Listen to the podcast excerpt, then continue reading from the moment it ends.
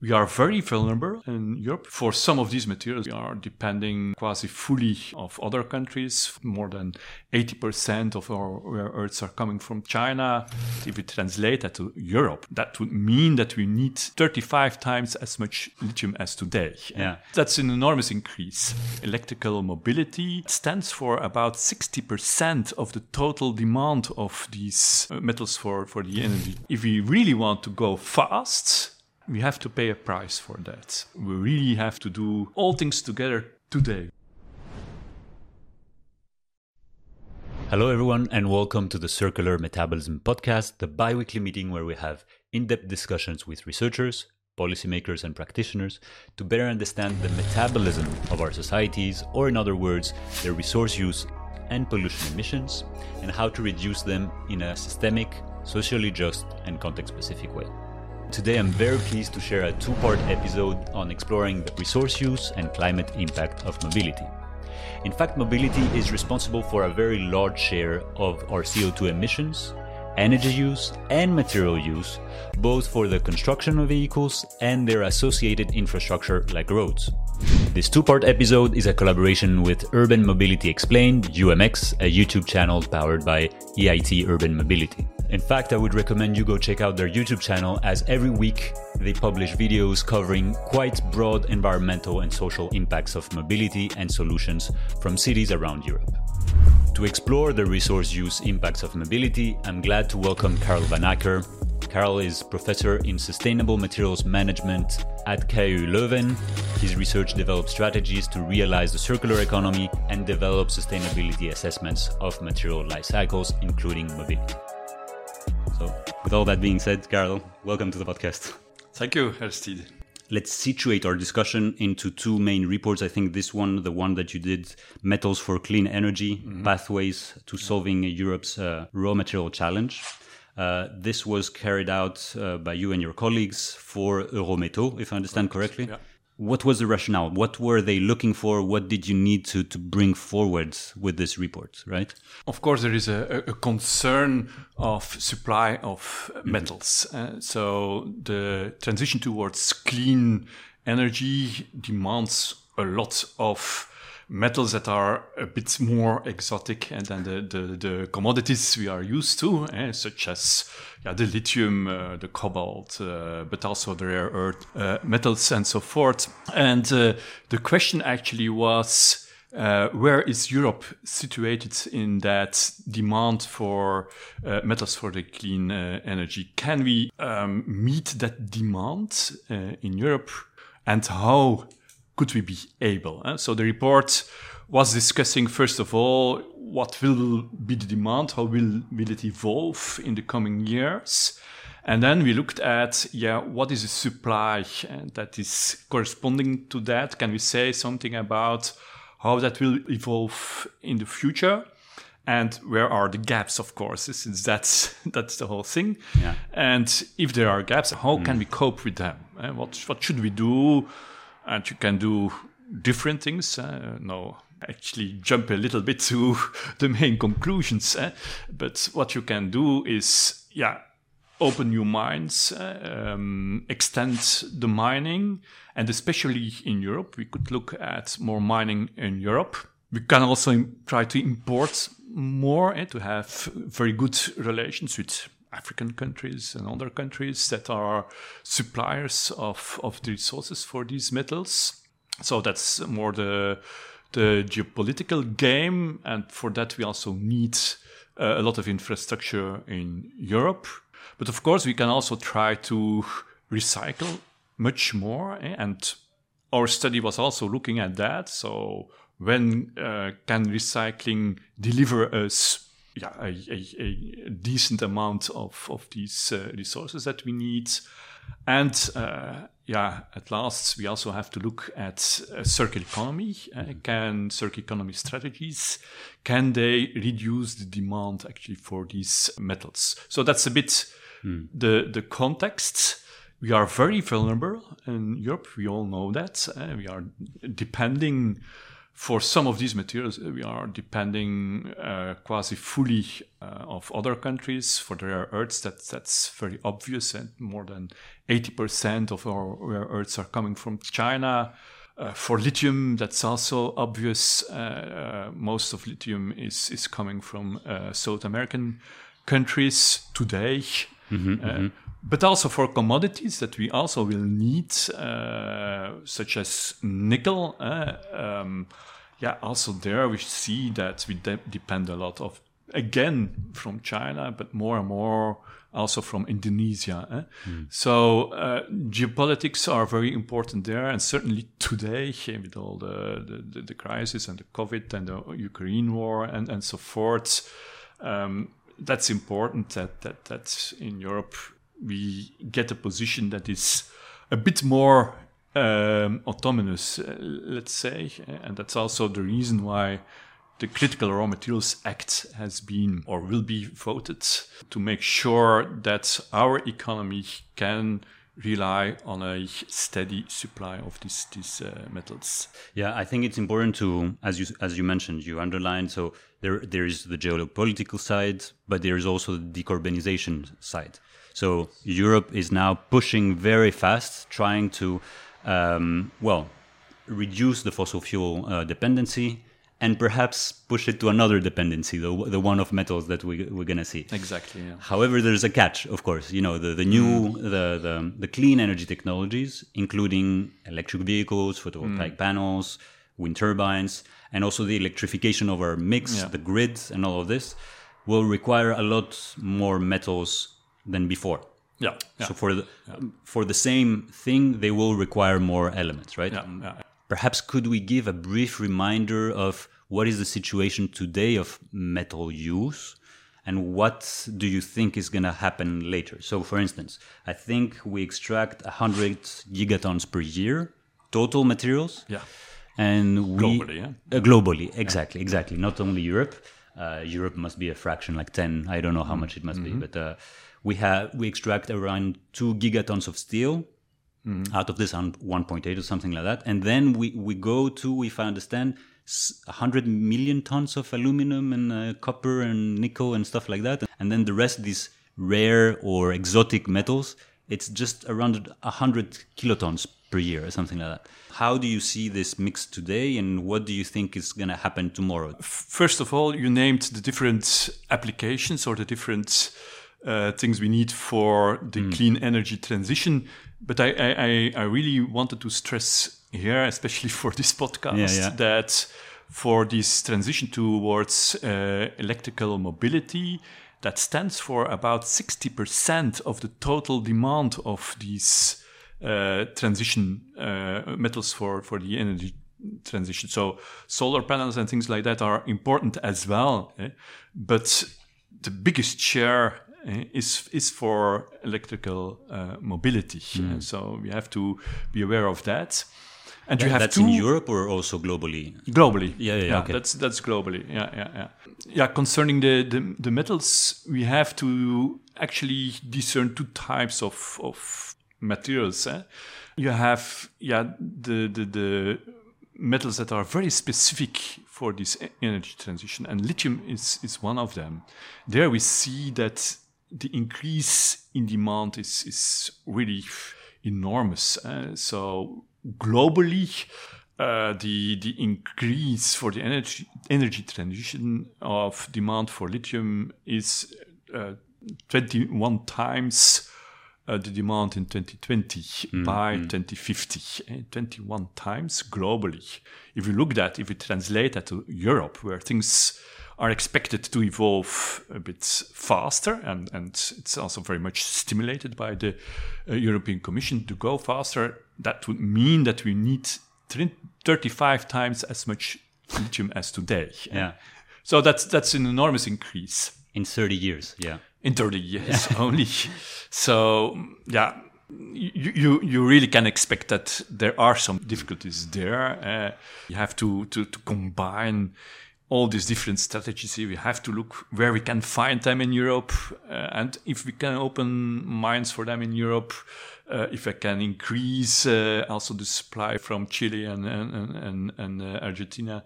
The other type of, of metals that we need are more the commodities, and let's take nickel. Uh, that's an, a commodity. Yes, there is. In absolute terms, there is a real increase uh, of the demand for them but on top of what is already used for nickel, and actually nickel mm. is mainly used in stainless steel. Mm. Uh, so yeah, the amounts of stainless steel for construction are so high that it's not a, it's not a ripple, but yeah, it's it's it's not the the, the 350 percent as we had for for lithium neither. Right? So mm. it's it's an increase of an annual increase of of uh, about three percent something. Okay, yeah. Um, but uh, the amounts of the nickel that are mined are already large. Uh, so, in absolute terms, again, it's it's still a huge amount. So, yeah. so we still need to, to, open new mines. We that means that uh, mainly Indonesia is is doing that. Eh?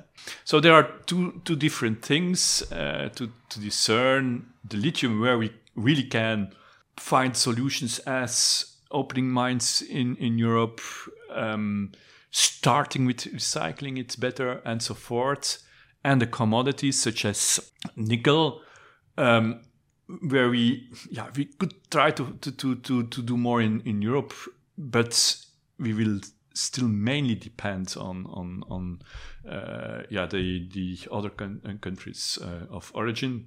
Mm except maybe eh, if if there would be some seabed mining, for example, mm. then we could also uh, increase the supply of nickel. But that's also for the further future, eh, and it's not not for tomorrow. Will that uh, increase a lot? Is 100 gigaton, as you mentioned? I don't believe that. Uh, um, in in the total amount of materials, yeah, more than 50% is used for construction Mm-hmm. So that will not not change.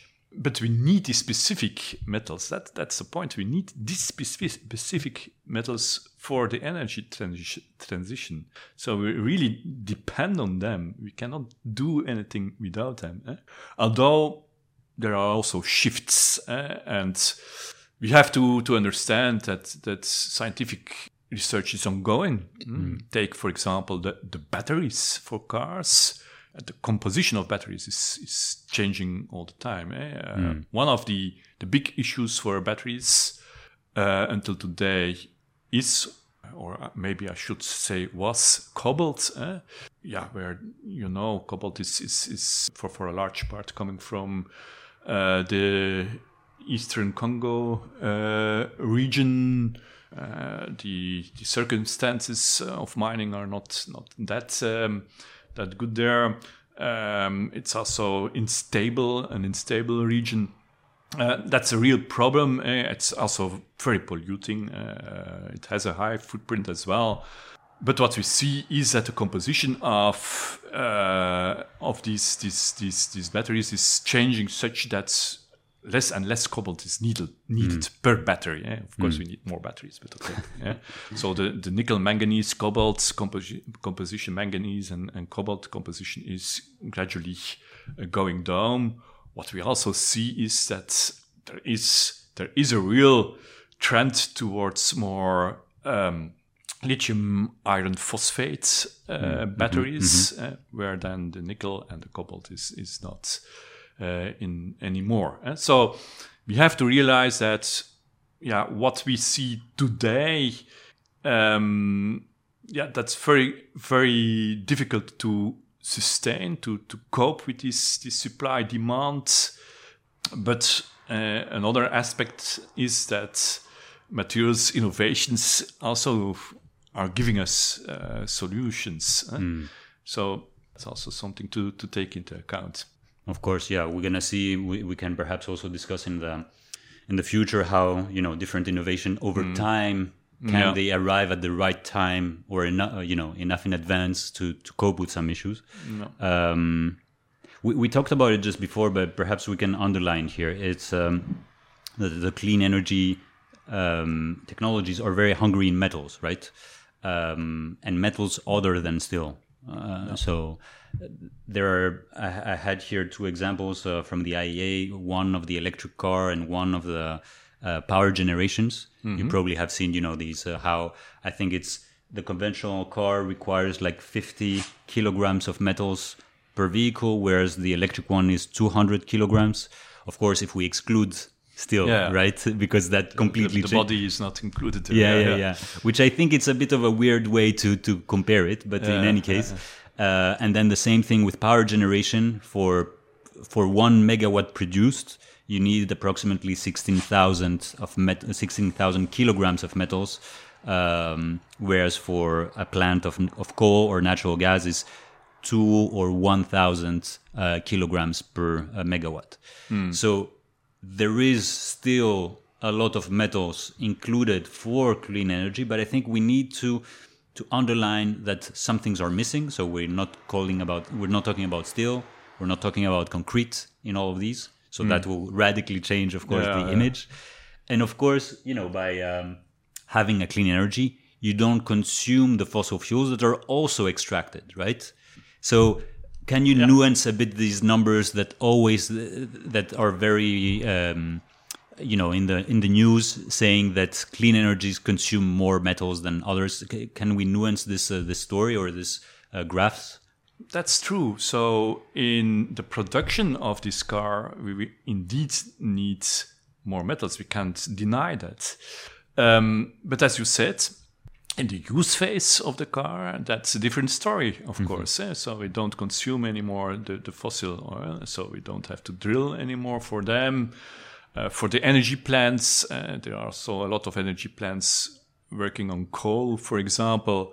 Yeah, by going towards renewable energy, uh, we have to mine these metals, but we yeah. close the coal mines. Eh? don't forget that. Yeah, and, yeah. and yeah, uh, there are less mines needed for these metals, and then there are coal mines needed uh, for for the energy uh, production.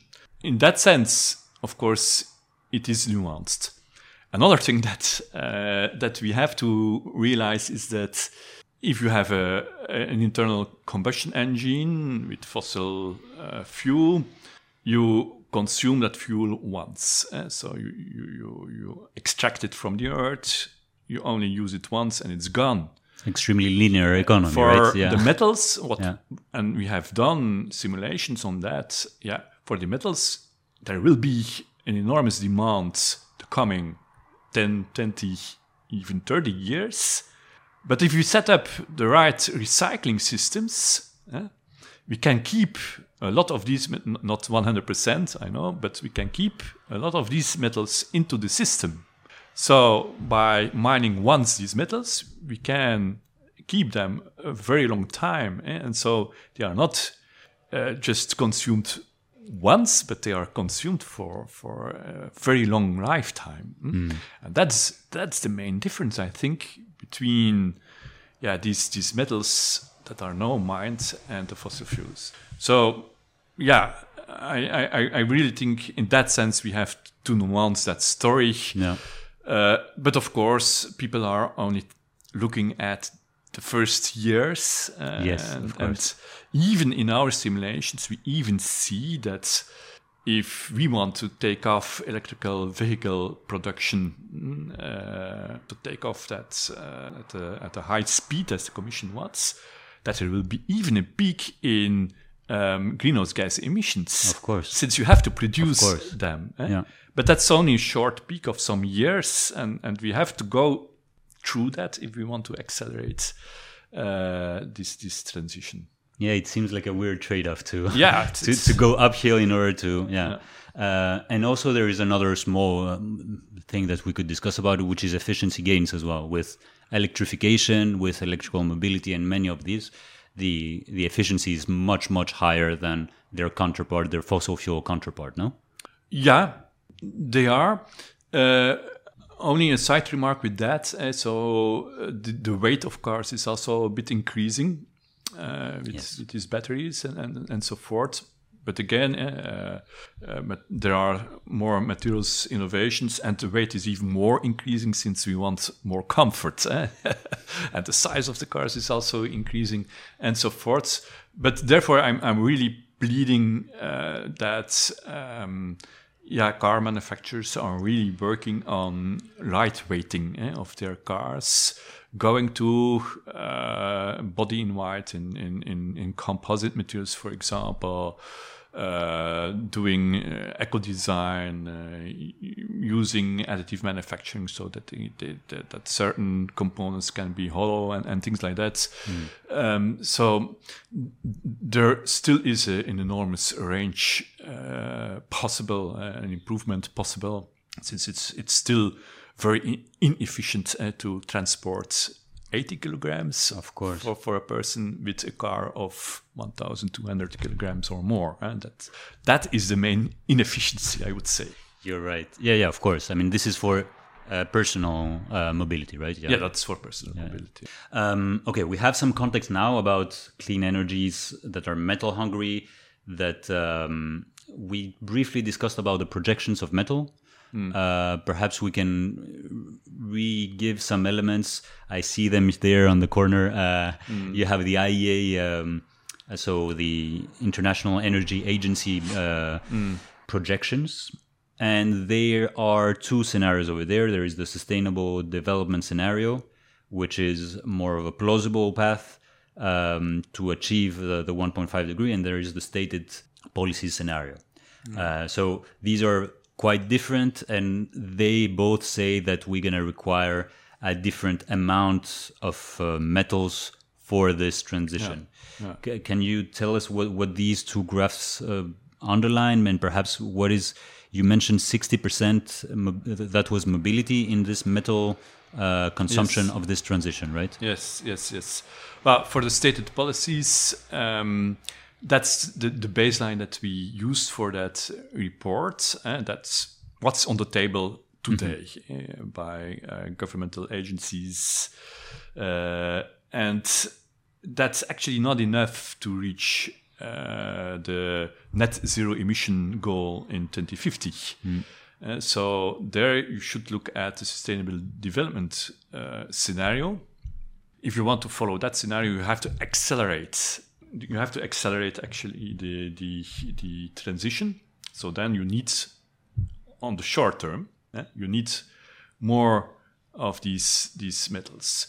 But the general principle is the more urgent things become, or the more you could also say the more impatient you are to uh, install renewable energy, electrical mobility, and so forth.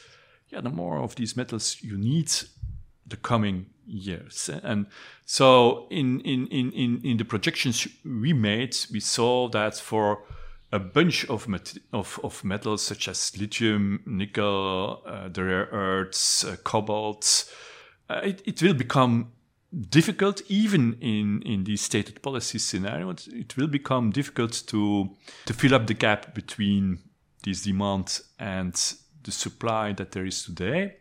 Uh, but if you want to go to sustainable development uh, goal scenario, that it even becomes, yeah, almost impossible to fill up that gap. The coming ten years, mm-hmm, that's mm-hmm. the important part. The coming ten years, seven now, yeah. Since afterwards, uh, in our projections, we are quite optimistic. Uh, mm. Afterwards, new mines are opened, recycling systems should be already in place. Uh, for the lithium, for example, um, we are convinced that from the lithium in, in, in, in cars, uh, we can by 2040 we can recycle uh, more than 70%, even 77, uh, 77 uh, percent. Uh, so that fills in already a, a, good part of the demand for new lithium. On top of that, uh, in 20, 30 years, we can expect that we are shifting from a new demand for these metals, for all these new products, to a replacement demand for replacing end of life. Eh?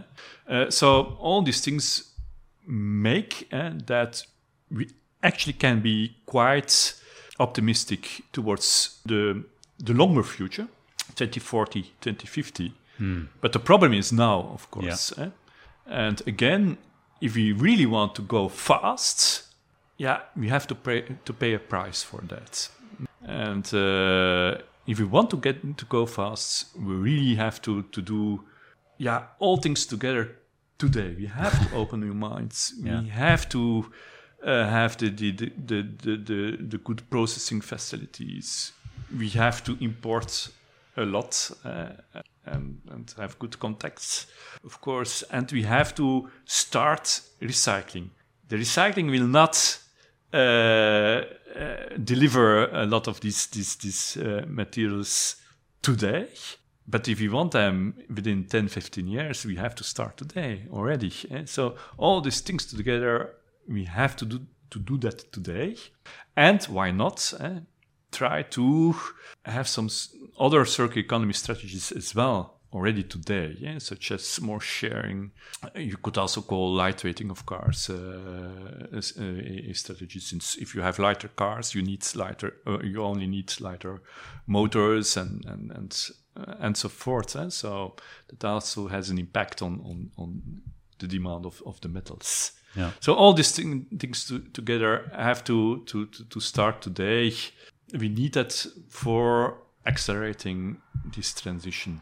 Two, two, two comments uh, on this. I think it's uh, important to, first of all, when we see the, the amount of metals, they seem quite small. So we talk about 45 or 75 megatons. So they seem relatively small, right? Yeah. But as you mentioned, time is Yes. of essence, right? And over there, there is, sorry, there is a small parenthesis of methodological uh, jargon, let's say. So we use a lot the, the terms of stocks and flows, right? Yes. Yeah. So, in the planet, there might be enough materials, as you say, to mine them on the long run. Yes. So, we have enough stock, but the flow is the problem. We cannot extract as fast in one year. I don't know how much it is, uh, three, 35 times more Yeah. uh, lithium, Yeah. right? I mean, from one yeah. from one day to another, we need the infrastructure. In order to build an infrastructure, it takes you years and years and years. So there is this stock flow problem, and the second stock flow problem is, as you mentioned, if we build electric vehicles or if we make photovoltaic panels, etc., etc., we're gonna build a stock from which we can recycle. Yeah. But today there is, in some cases, not enough stock in order to recycle. So there is Yeah, this th- there is not enough outflow uh, yet. Ex- eh? Exactly. yeah, yeah. So there, there, I think it's quite important to to to remind these two elements. Mm-hmm. there, there is stock in both cases. Yeah. So in terms of Yeah. anthropogenic stock, but also geogenic stock. Yeah. But it's the speed that Yeah, is yeah, yeah, going to be yeah, a difficult part, no? Exactly, and for the for for for the geological stock, uh, um, the the lithosphere stock, let's call it. Um, for most metals, there is enough, uh, um, but indeed, um, time is is important since yeah, opening mines. Yeah, that's an enormous investment in money, but also in in, in time, in, in labor. Uh, that's not that easy. Uh, we also have to realize, and that's maybe another point, of course, that new mines often are in more uh, ecological vulnerable regions. Uh, if you look at stocks for rare earths, for example, in Europe, yeah, more in the northern uh, regions or in, in Greenland. Even if you look uh, to what is happening today with the nickel. Uh, so I said already that Indonesia is becoming bigger and bigger as supplier of nickel. Uh, yeah, but the conditions are not that ideal uh, uh, to, to Deforestation, etc., etc., right? yeah, the deforestation. Yeah. Uh, there is a lot of, of these mines near the oceans, and and, and uh, polluted water is, is is also dumped in the oceans and and things like that. So there are problems uh, regard with regard to the uh, environmental side as well with that. Uh, so um, yeah, also there it, it might be good to to to be not too impatient. Eh? So that that's that uh, good environmental measures can be installed and and uh, are also checked and imposed. eh?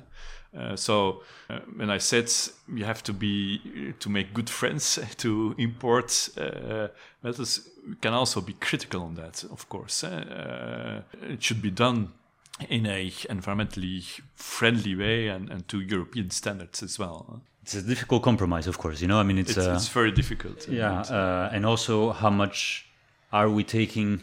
So you know, in in in mines, the the the the um, the more you start uh, by uh, extracting one material, the more the higher concentration there is, and the, the you know the, the further you get, the concentration goes down. Right. Right now we are at less than one percent for copper, or zero point five, or what is it? 0.3 even. yeah. yeah. Um, so it also means that if Europe gets all of the first stuff um, of dysprosium and uh, you know uh, scandium, tellurium, and all of that, then the second half of the, the planet that will start their decarbonization might get less concentration as well. So there is also a, an equity element. You know, it's a it- it's not a it's not as easy as just stocks and flows. There are, as you mentioned, geopolitics, environmental elements, social elements, labor elements, all of these elements that are.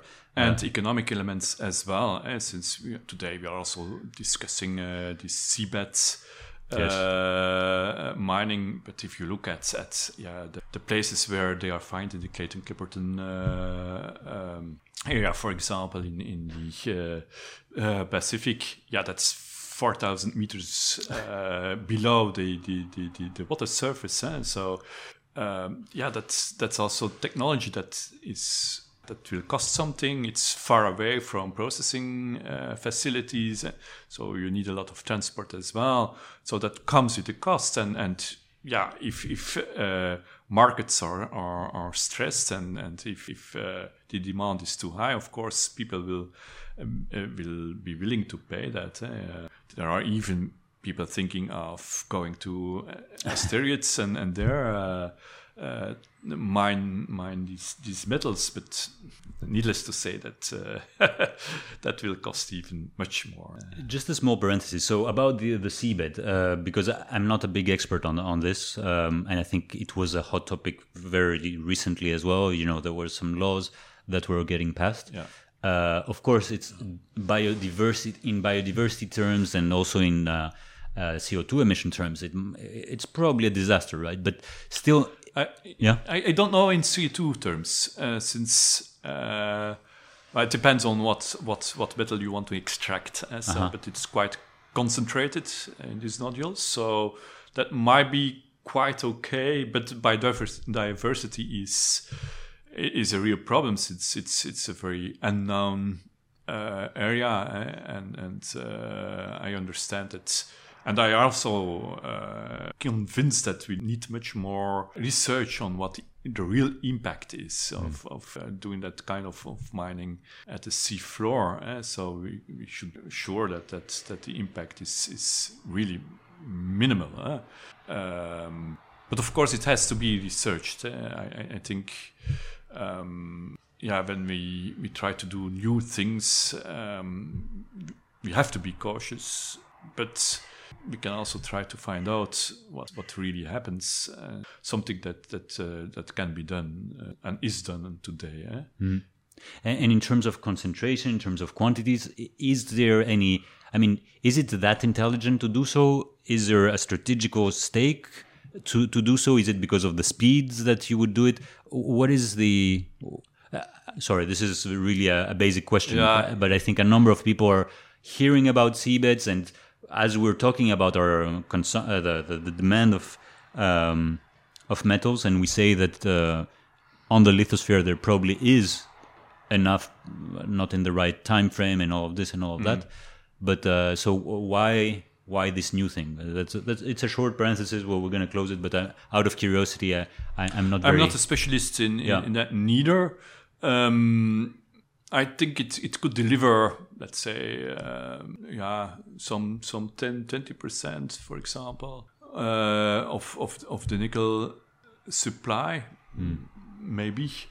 Um, that will impact the the, the, the, the the price of the markets as well. eh? If the market is, is if, a new source is coming to the market, of course the supply will increase and then the marketplace and, and then the, the price will go down. And uh, for me, the whole question is whether it's economically viable to do so. Uh, and the, the companies uh, are studying that. eh? So um, um, I don't know, but that's, uh, yeah it, it's it's a very complex Yeah, yeah, problem uh, since on the other hand we also have these, these Indonesian mines for, for nickel which are have an, an impact on biodiversity as well. Uh, is that what we want? Uh, so, but in principle, um, I, I think we can we could do without as well. uh, but of course, yeah, then, then we have to take all the d- disadvantages of, of uh, uh, land surface mining as well. Yeah, yeah, yeah. Okay, so we have an idea of you know this metal uh, consumption that we're gonna need. Also, um, the stock flow problem, the dynamics. Uh, your report was also focused on Europe and how these global scenarios uh, would would be. I mean, how Europe would be affected by these global scenarios. And you also mentioned about opening new mines. You mentioned about uh, Europe's autonomy or self uh, self sufficiency. So, how much today is Europe satisfying its metals demand uh, through local mining? Uh, approximately, I mean, I think I see here in some places almost zero, and also in by 2030, because I see here the figure, these uh, pie charts. Is there something feasible? And of course, you, you put a, a lot of asterisk, meaning that there is a lot of uncertain project, there are model projects, etc., etc. But what would be the best scenario, best case scenario in terms of self-sufficiency in Europe? Oh my God, that's a difficult question. Yeah. It's, uh, it's a loaded question. uh, it's a loaded question as well, since uh, opening new mines, there are. It's not easy in Europe. Eh? You have the, the you have to get the permits, and you have the public opinion that is not not not not not uh, happy with that neither. So. Um, but it and it also depends on on on, on the metals. eh? As I said before, we have the the commodities uh, such as as nickel, which, which we I think uh, mining in Europe delivers some sixteen percent of uh, the nickel to to the European market, which is not a lot. Uh, and the the point is that we don't think that it incre- can increase a lot neither. Uh, so That's by 2030 or also by 2050? 2030, Yeah. 30, let's say, uh, even 2050, I, I, I don't see that happening in, in, in Europe. While for lithium and rare, rare earths, the, the yeah, the, the situation might be different. Uh, for all clarity, for lithium, it's zero percent uh, today. But um, yeah, there there are projects announced. Let's see whether they will happen or not. Eh? In in Finland, in in uh, in France, in in Portugal. Yeah. Um, it could deliver some part of it. Yeah, but again, uh, that will take time. Uh, five, ten, even more years. Uh, and I would I, I would stress the, the the possibility to recycle even more than that, since the time frame is maybe a bit longer even for recycling, but the capacity will be larger. uh, so capacity to recycle lithium could be much more uh, than what we can get out of, of, of, of, of the mines. It's important to, to have some mines, to have some self-sufficiency, as, as you call it, but it will never be be 100% that we are an, an open economy and, and a, global economy as well. So I don't think that this is a good um, a good goal to, to be 100% in, in, independent neither eh? but uh, to have some uh, um, some internal um, supply Yeah. from uh, resources within Europe that yeah would be good also to to have something uh, and to, to to have some impact on the markets uh, Yeah. In case of a shock as well, etc., etc. yeah. And so with, you, you talked about recycling. Uh, what about recycling? Is is there already any plans uh, for these elements that are going to increase so much? Traditionally, of course, there is there are a lot of recycling plants even Yeah, in Belgium. yeah, uh, yeah, I mean, when we talk about steel, steel must be recycled uh, at the seventy Yeah. to ninety uh, percent, right? I mean, it's a it's, it's a huge amount. Some other metals as well, but um, these new metals, these exotic metals, Yeah. these Yeah. Uh, metals that are the most needed, are the ones, of course, that today are not uh, recycled, right? Yeah, that's that's correct, and that's that's a pity. Uh, one of the reasons is that uh, the, the the we talked about stocks and flows. That these flows that are coming out of the the waste streams in the end of life of all these products is still limited. Uh, so if there is recycling, for example, recycling of PV uh, panels, it's mainly based on um, uh, production waste. Uh, um, but there are possi- possibilities. It's possible to, to recycle lithium. It can be improved, uh, still im- uh, be improved, of course, but uh, it's possible. But it's uh, today, yeah, the, the, the, the, the volumes are not that large. It's economically not that interesting yet to do it. eh? Uh, but that, that, that will come. I'm, I'm quite sure of that. Um, same holds for, for the rare earth metals. Uh, uh, they are in cars, for example, they are mainly used for the permanent magnets in electromotors. Yeah, we, we, we have done already several projects uh, to um, to search for the right method, and you, you could extract these metals from these rare earths again. That's quite complex. Uh, that comes also with a an environmental footprint, uh, since it's it's a complex uh, um, flow sheet that you need for that. But you could also recycle the alloy, uh, uh, the for the uh, uh, for the permanent magnets and uh, yeah, recycle it as such. But then you need a, a, a separate recycling system only for permanent magnets, which is not unthinkable since you have the permanent magnets of vehicles, but you also have the permanent magnets of offshore uh, windmills, for example. Ones are, are even larger there. So that, that, that could be done. And I, I also think that in the circular economy, we, we have to yeah try to downsize a bit the yeah the recycling system. I, I I want to say that we should be able to cope with smaller streams that are more specific for one application, uh, one uh, alloy uh, recovered. Over there, of course, on the next uh, part, we're going to discuss more broadly about circular economy and also about how perhaps the best. So, today, globally, uh, circular economy rates are going down. Yeah. Just because we put more stuff in the machine, right? Yeah, there is yeah, more extraction, and therefore it dilutes or minimizes the, the the impact of circular Yeah, economy. yeah, yeah. So, as you mentioned, this is key to to minimize the flows or to manage them efficiently because right now we we don't manage them. Um, just before we go to some conclusions, are these recycling plants we talked about Europe, but also do do they exist internationally? Are they plants? Is this kind of the the right uh, push, or uh, they all await for some stock in order for economically to be viable, or a number of lithium uh, recycling plants exist, or a number Yeah. of uh, But let's be honest, uh, Europe is always a bit advanced, more advanced in these things when it comes to, to recycling. Although uh, Japan is also very active, I'm not that aware of uh, that, that there are a lot of initiatives. Uh, but I, I think in the current context of, of uh, a world where blocks want to be become more autonomous and, and uh, that uh, supply risks are everywhere experienced. Yeah, I think that that's that uh, a lot of other countries are looking at the recycling issue as well. But I do believe that in Europe we, we really are uh, in the forefront of it. Well, hopefully, this is also going to stimulate a number of. Uh, I mean, we're in the materials center as well, so you have your your hands on it, right? I mean, you're Yeah. in the pulse of things, and I think this will be essential uh, for for the future.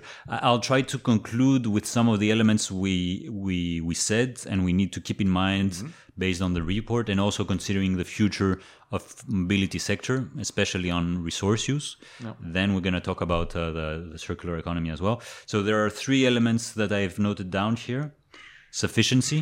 So we need to reduce our demand somehow, um, either smaller cars, uh, smaller smaller amount of kilometers we need to, to drive, etc., etc. So how to reduce our demand of mobility, material efficiency, of course, by uh, burning fossil fuels we're going to replace it with metals that these are going to last a lifetime and so in mm-hmm. that sense there is some efficiency gain and also some efficiency gain in terms of an electric car that consume uh, less than a conventional car and then circular economy so we haven't mentioned too much but there is the co2 footprint of secondary versus primary supply yes. of uh, of metals and i think this is very important yeah. to to underline and finally the relocalization we mentioned can we relocalize some mines, some uh, processing, or some uh, uh, recycling?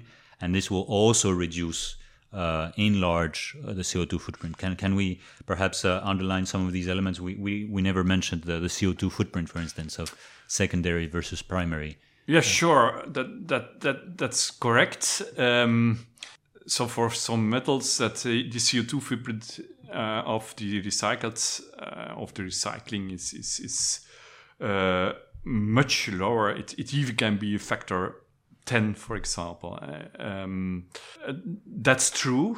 although I, I also have to say for some other elements you need complex uh, flow sheets to, to recycle and then you have almost the same processing needed as as, as for the virgin uh, materials. But another aspect is uh, if we if we look at uh, CO2 footprint is that um, European standards are very strict, uh, and that's a good thing uh, for all clarity.